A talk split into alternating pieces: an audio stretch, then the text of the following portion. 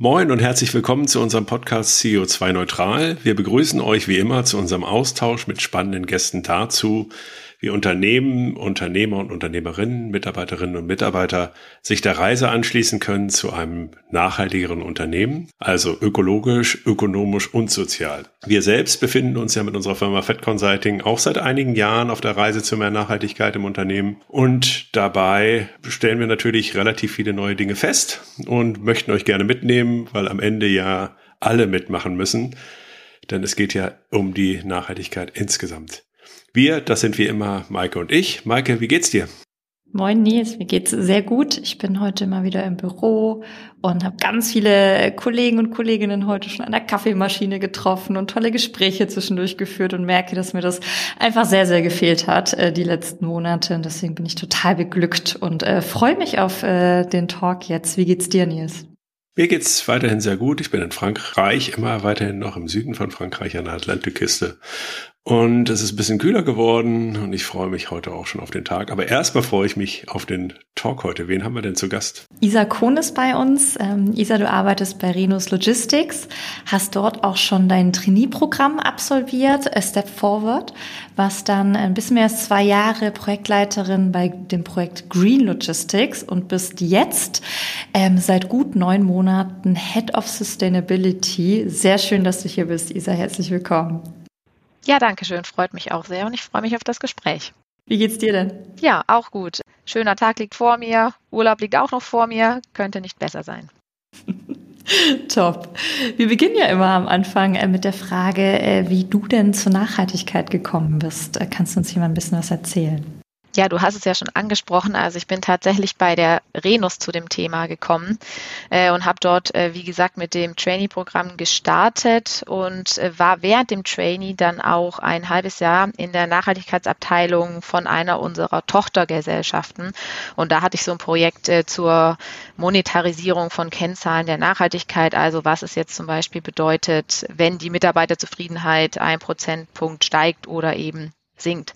Und als eben mein Trainee-Programm dann zu Ende war, hatte ich das Glück, dass unser damaliger Vorstand jemand gesucht hat, der eben das Thema Green Logistics bearbeitet und mal schaut, gut, wo stehen wir gerade, was sollten wir tun, was ist noch möglich.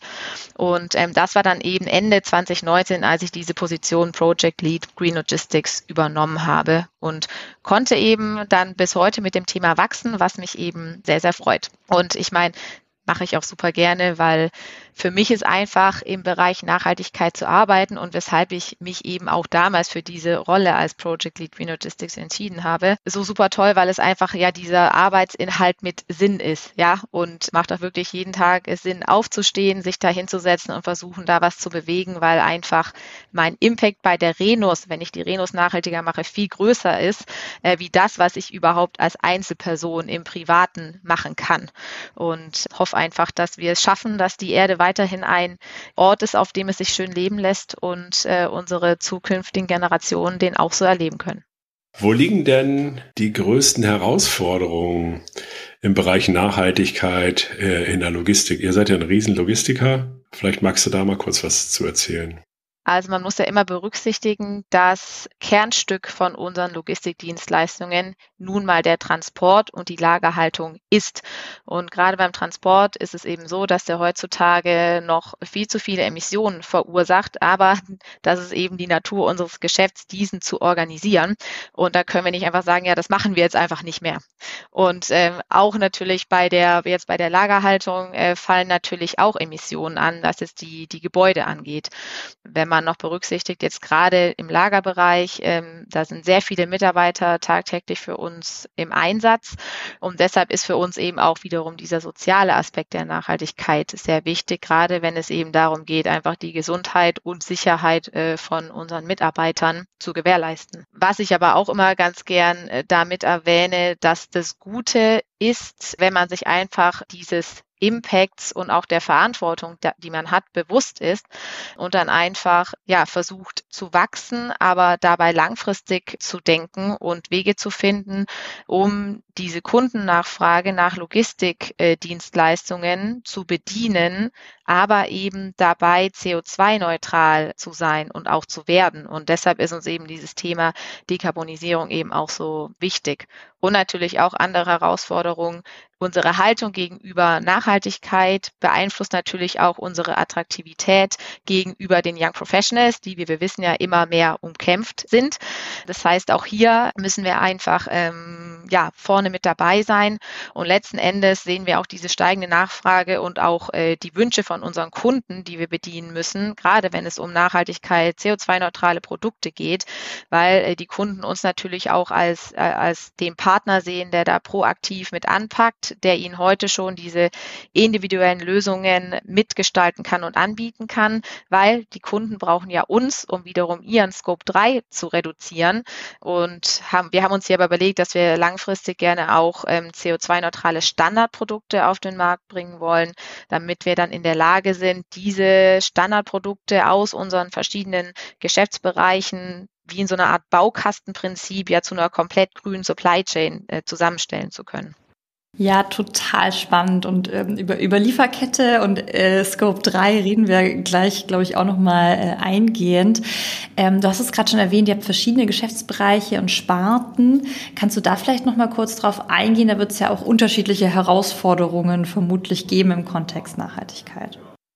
Also wir haben ja sehr viele Geschäftsfelder, wir sind ja sehr, sehr breit aufgestellt, aber wir sind ja auch weltweit tätig und das bringt eben auch wieder verschiedene Herausforderungen mit sich. Ähm, wenn wir jetzt mal die Geschäftsfelder anschauen, ähm, ist es so, dass diese Transition hin zur CO2-Neutralität in den einzelnen Geschäftsfeldern unterschiedlich lange dauern wird. Ja, wenn wir uns jetzt alleine mal den, den Lkw-Bereich ansehen und die Binnenschifffahrt auf der anderen Seite, ja, im Lkw-Bereich, gerade was jetzt die leichteren Fahrzeugklassen angeht, hat man heute ja schon eine gewisse ja, Auswahlmöglichkeit an Fahrzeugen. Ähm, aber in der Binnenschifffahrt und diese Schiffe haben eben eine weitaus längere Lebensdauer und sind mit unglaublich hohen Investitionskosten verbunden. Da wird es noch etwas, etwas länger dauern. Und man muss auch dazu sagen, dass so ein Schiff, was eben jetzt Schüttgut transportiert, auch noch recht weit weg vom Endkunden ist, weil auch der Endkunde spielt ja eigentlich eine große Rolle. Ähm, es ist auch tatsächlich davon abhängig, oder so nehme ich das wahr, wie weit der Endkunde von der, von der Tätigkeit, von dem Geschäftsfeld entfernt ist. Ja, also je näher das Geschäft am Endkunden ist, desto stärker spüren wir hier auch den Kundendruck. Ja, Beispiel, wir liefern für einen großen Einrichtungskonzern als Renus aus und montieren das auch beim Endkunden. Und hier sind die Anforderungen an Nachhaltigkeit sehr viel höher von Kundenseite, weil wir eben direkt mit deren Endkunden auch im Kontakt stehen und der Endkunde letzten Endes derjenige ist, der hier auch viel Druck aufbaut. Ich komme noch auf den Warehousing-Bereich zu sprechen äh, mit seinen ganzen Lägern. Da haben wir natürlich auch noch den Aspekt gemietet oder eigen. Ja, und das heißt dann wieder mehr oder weniger Handlungsspielraum. Das dann aber auch wieder abhängig von der äh, verbleibenden Vertragslaufzeit oder auch von der Einstellung vom Vermieter. Also tatsächlich äh, sehen wir in den einzelnen Geschäftsfeldern, ähm, ist man da, kann man da mehr oder weniger schnell unterwegs sein. Und natürlich jetzt noch ähm, mit Blick auf die Herausforderung als weltweites äh, Unternehmen. Es gibt natürlich auch regionale Unterschiede. Also als Beispiel, wir bieten ja intermodalen Verkehr in Europa an, aber auch in Zentralasien. Und hier ist natürlich allein schon ein Unterschied, was das Alter der Verkehrsmittel und so weiter angeht, weil hier Europa einfach schon einen großen Schritt weiter ist. Ja, und in Summe, äh, wenn wir uns das halt als Gruppe anschauen, wollen wir natürlich trotzdem in Zukunft überall diese, die alternativen Antriebe und auch die nachhaltigen Logistikläger vorantreiben in allen Einheiten weltweit. Aber ja, es sind viele Herausforderungen, äh, sind da aber, wie gesagt, ja sehr motiviert und versuchen ja heute schon das Bestmögliche mit unseren Kunden und auch den Mitarbeitern dann zu erreichen. Ja, du hattest ja mehrere Aspekte, die interessant waren. Vielleicht gehe ich mal auf den ersten Punkt ein, den ich spannend fand, ist, dass du die Wahrnehmung hast, dass die oder die Erfahrung gesammelt hast, dass das, was direkt mit Endkunden zu tun hat, dass da mehr Pressure ist, als wenn das jetzt halt im B2B-Sektor ist. Was bräuchte es denn da aus deiner Sicht? Bräuchte es da halt dann irgendwie, äh, hast du auch das Gefühl, dass es so langsam ankommt im B2B oder ist es jetzt einfach oder, oder wie erklärst du dir das? Also es kommt auf jeden Fall im B2B-Bereich an. Ähm, nur eben je näher dann wiederum dieser Kundenpartner am Endkunden sitzt, ähm, spürt man das natürlich. Irgendwann wird auch das Schüttgut von dem Binnenschiff äh, irgendwas mit dem Endkunden zu tun haben, also mit uns als Privatperson. Aber das ist halt noch eine sehr weite Kette. Und vor allem, trotzdem muss man ja auch berücksichtigen, die B2B-Kunden, äh, die sind ja wiederum auch alle unter diesem politischen Druck, den ich vorhin gar nicht ähm, erwähnt habe. Also tatsächlich so, dass der Druck auf diejenigen, die sich heute noch ihrer Verantwortung entziehen wollen, ja auch stetig steigt. Und wir sehen ja trotzdem auch, ähm, es gibt ähm, Erweiterungen und Verschärfungen in der Politik.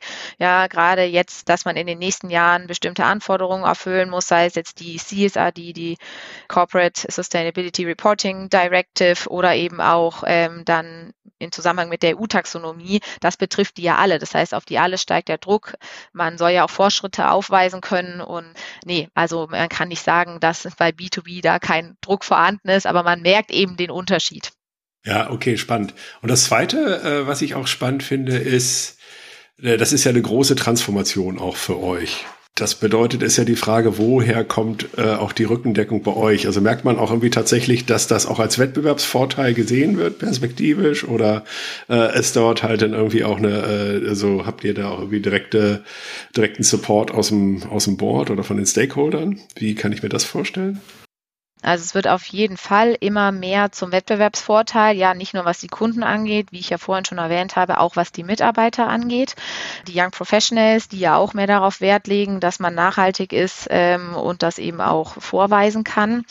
Das Gute ist äh, bei uns tatsächlich ähm, schon dieses Projekt Relogistics war ja direkt äh, unter dem Vorstand angesiedelt und auch eben jetzt die Abteilung Sustainability berichtet auch wieder direkt äh, an den Vorstand. Das heißt, ähm, das Gute hier ist eben auch die Unterstützung, die man hat. Man hat die kurzen Wege, man kann ja eben dadurch auch schneller was bewegen, weil man sich nicht erst durch verschiedene Hierarchiestufen durcharbeiten muss und das gibt dem Thema auf jeden Fall auch die gewisse und auch die notwendige Dynamik, die wir brauchen, um A, jetzt ähm, schnell zu sein, sei es eben für ja unsere Welt, sei es aber auch ja dann doch für den Wettbewerbsvorteil.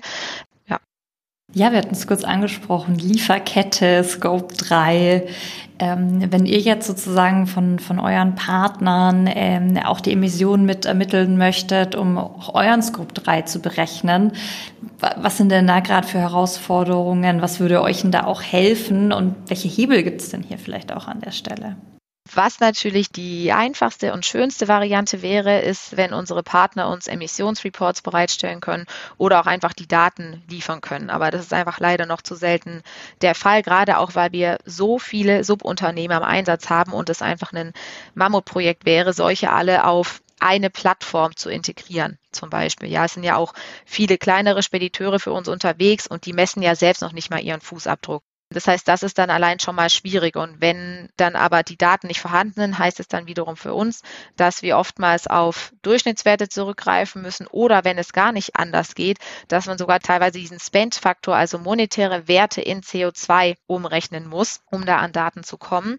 Wir sehen also eigentlich noch, dass diese Transparenz in der Lieferkette noch ausbaufähig ist und dass ähm, auf jeden Fall eine Standardlösung oder auch bestimmte Schnittstellen, mit denen dann aber alle Arbeiten benötigt werden. Ja, es tut sich gerade zwar einiges, ähm, also eigentlich super viel auf dem Start-up-Markt zu diesem Thema und auch zu Plattformen, aber irgendwie bräuchte man mal so diese eine Lösung, damit wirklich die gesamte Lieferkette damit arbeitet und darauf integriert ist. Ja, total spannend.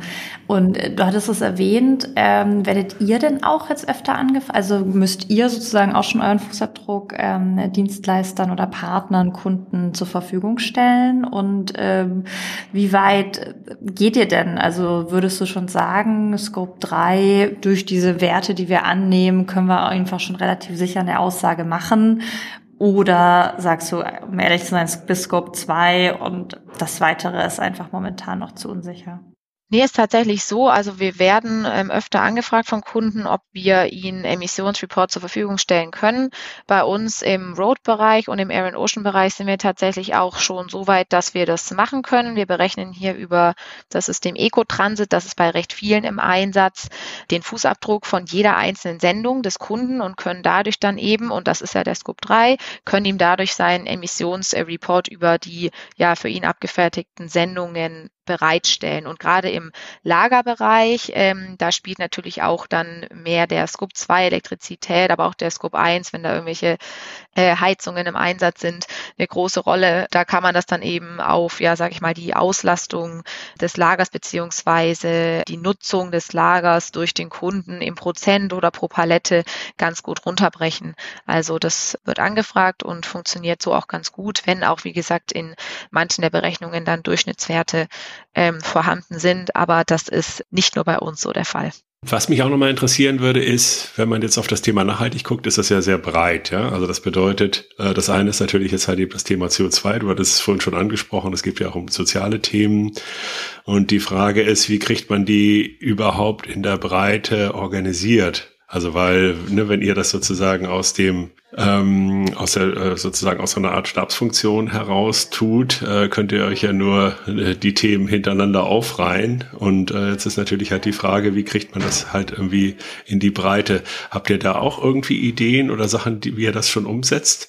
Also wie ihr die Mitarbeitenden äh, dort einbindet, beziehungsweise gibt es dort irgendwie auch, auch positive Beispiele, dass es auch angefordert wird oder eingefordert wird? Ja, also es ist eigentlich ähm, sehr interessant, dass wir gerade was jetzt so unser Nachhaltigkeitsteam angeht, dann auch viele Leute haben, die sich da proaktiv mit, mit einbinden und auch wiederum mit dem Thema mitgewachsen sind, dass jetzt wirklich zum Beispiel nur noch für einen Geschäftsbereich auch Nachhaltigkeit machen. Ähm, wir haben auch äh, Poster, die wir äh, an den Standorten aufhängen können, sei es jetzt zu grundsätzlich, hast du eine Idee, dann melde dich oder zu den SDGs, zu unseren Core-SDGs, die wir jetzt ähm, aufgebaut haben. Und äh, grundsätzlich ist es für mich einfach so, jeder Mitarbeiter kann mithelfen. Jeder kann im Büro das Licht ausmachen, den Bildschirm ausmachen. Jeder kann Papier sparen, jeder kann Wasser sparen, jeder kann seine Ideen einbringen, jeder kann, wenn er möchte, sich einen Jobrat bestellen. Also es ist wirklich so, dass ich sage, Nachhaltigkeit geht alle etwas an und je mehr jeder mitwirkt, ja, Kleinvieh macht auch Mist. Von daher es ist tatsächlich schon so, dass es auf breiter Basis gelebt werden muss und man auch alle abholen muss. Wie sieht denn ähm, aus deiner oder eurer Sicht ein nachhaltiges Logistiklager der Zukunft aus? Also da probiert ihr ja auch schon Dinge irgendwie. Äh, kannst du da auch vielleicht anderen Logistikern auch ein paar Dinge empfehlen oder ein bisschen aus Erfahrung auch berichten? Also äh, wir sind gerade dabei, auch weitere nachhaltige Lagerhäuser zu bauen. Aber ähm, wir haben ja unser Best Practice Beispiel, was ich immer ganz gerne nehme aus dem Warehousing-Bereich ähm, in Tilburg, was wir ja auch The Tube nennen, weil es eben diese röhrenförmige Form hat. Und ähm, ja, Tilburg, also in den, in den Niederlanden. Und dieses Lager ist wirklich eines der nachhaltigsten Logistikläger weltweit, hat ja auch 2019 den Bream Award nicht bekommen, wurde aber dafür nominiert, äh, reicht nämlich ein Bream Outstanding Score von 99,48 Prozent, also sehr, sehr hoch.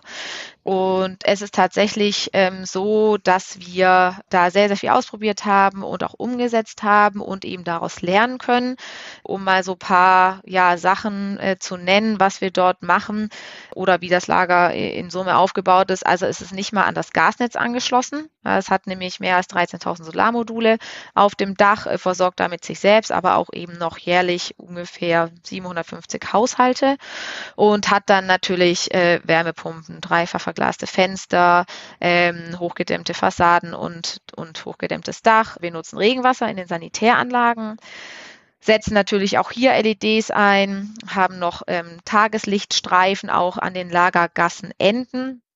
Und wenn man jetzt mal diese Landschaftsarchitektur um das Gebäude rum äh, betrachtet, da wurde auch sehr viel Wert gelegt, auch auf die Erholungsflächen für die Mitarbeiter. Ähm, also ganz viele Punkte, die dort umgesetzt wurden, aber eben ganzheitlich gedacht. Ja, es wurde zum Beispiel auch nach einem Lieferanten für Schreibtische gesucht, der die am Ende seiner Lebensdauer wieder zurücknimmt.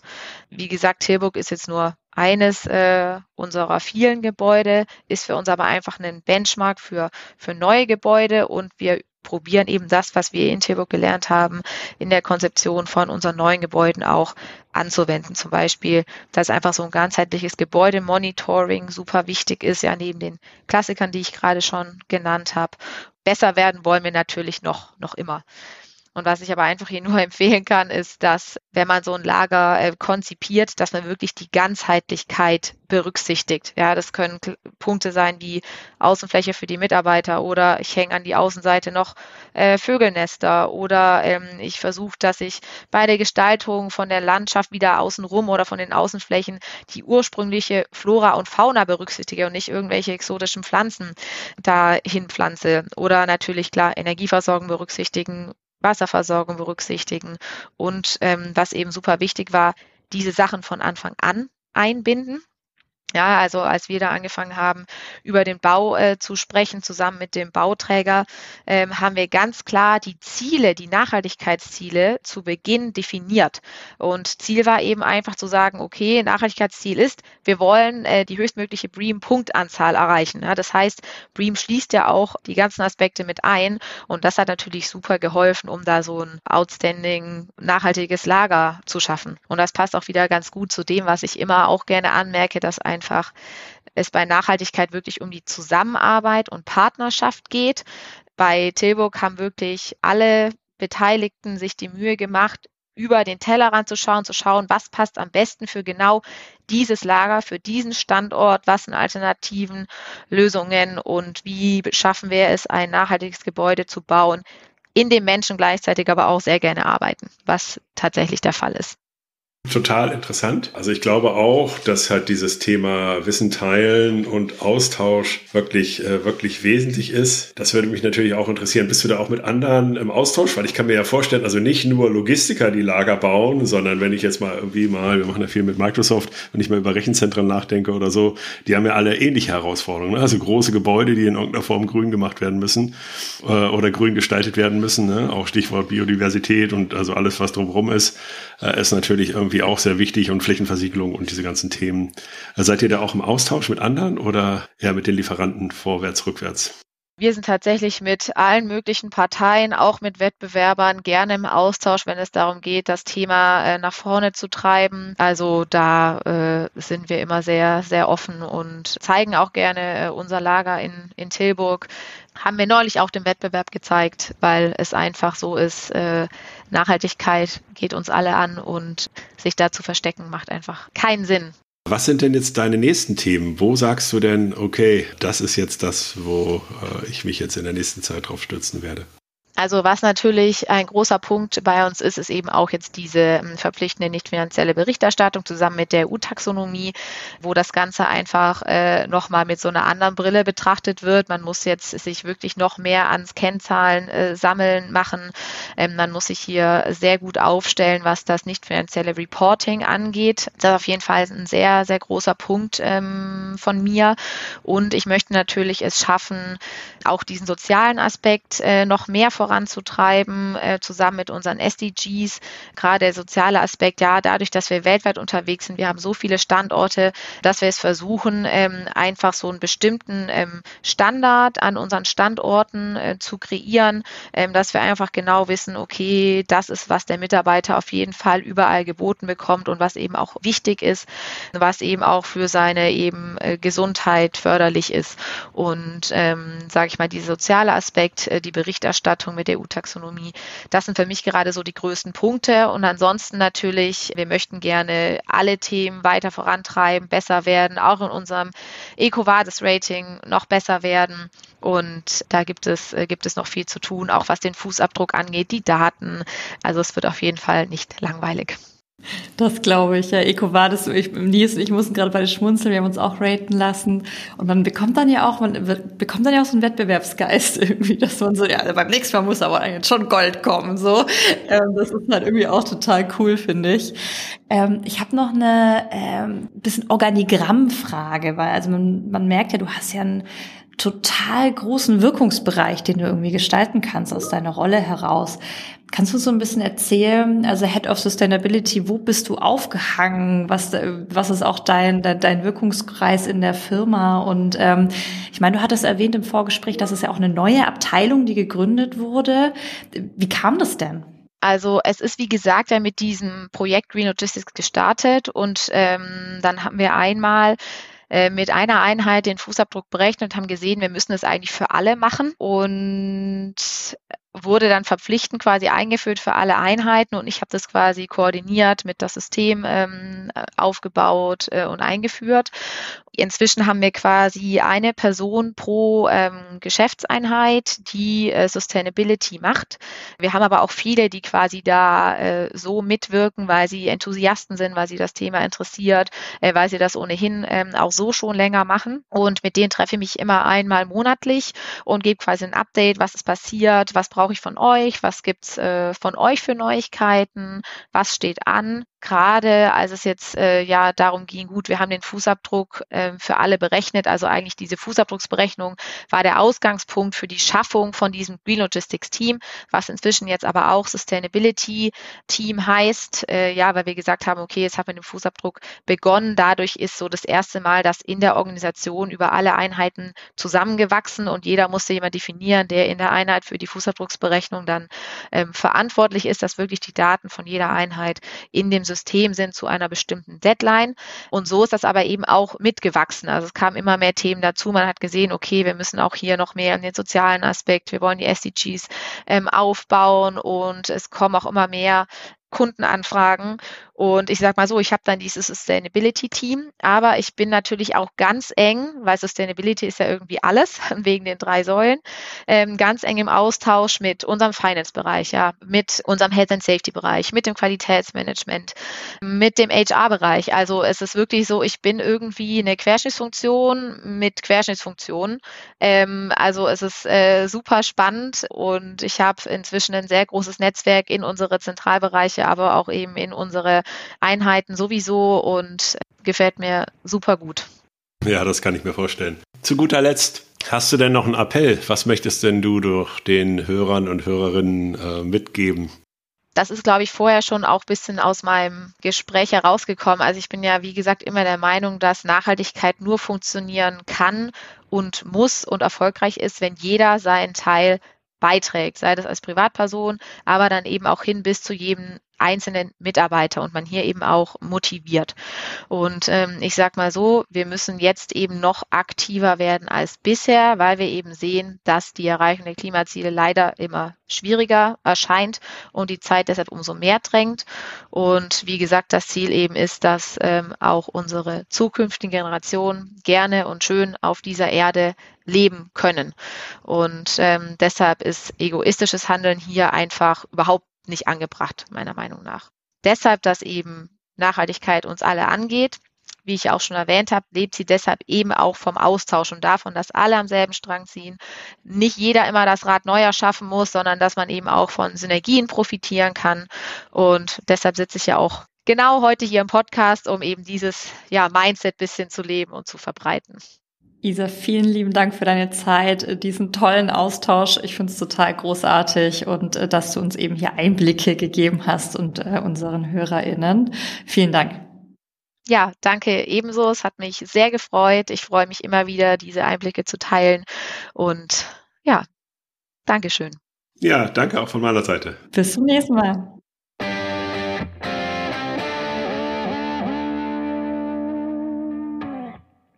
Ja, Nils, wir haben mit Isa gesprochen von Renus Logistics. Cooles Gespräch, oder? Also wie beeindruckend irgendwie auch äh, ihr Werdegang da in der Firma. Ich bin total baff. Ja, das finde ich auch cool. Ich finde das wirklich auch spannend, ähm, ja, eben auch wieder ja, mit Menschen aus äh, Organisationen zu sprechen, wo es eben nicht so einfach ist, ja. Also wo das Geschäftsmodell ja eigentlich erstmal jetzt hier ja erstmal Transport ist und Transport erfordert halt einfach erstmal Emissionen und dann halt irgendwie zu schauen, okay, wie nähert man sich dem Thema trotzdem?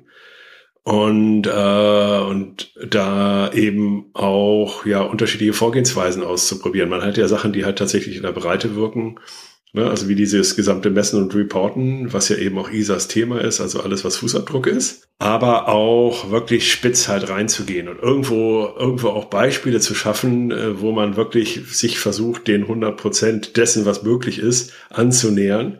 Cool, dass es da eben auch entsprechende äh, Benchmarks dafür gibt äh, wo das dann halt, dann, woran man sich eben entsprechend ausrichten kann auch, ne? also mit dieser äh, Tube-Geschichte äh, in Holland. Und gleichzeitig, dass eben auch hier äh, der Austausch halt dann einfach gewünscht und notwendig ist äh, und dieses voneinander lernen. Also im Großen wie im Kleinen äh, eint das ja halt tatsächlich die Nachhaltigkeits, ja, die Nachhaltigkeitsbestrebungen bei Unternehmen, Unternehmern und Unternehmerinnen. Was hast du mitgenommen, Maike?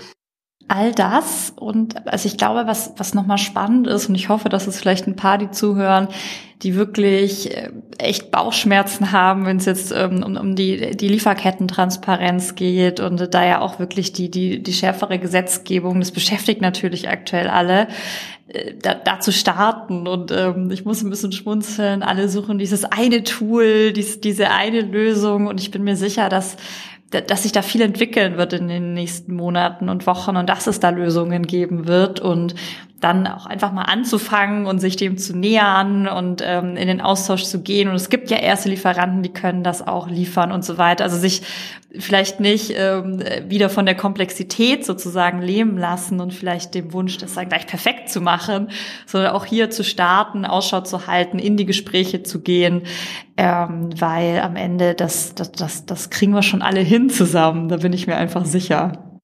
Ja, das stimmt. Ja, Maike, dann wünsche ich dir noch einen schönen Tag. Den wünsche ich dir auch. Grüße ins schöne Frankreich und ich freue mich schon auf die nächste Folge mit dir. Bis bald, Nils. Bis bald.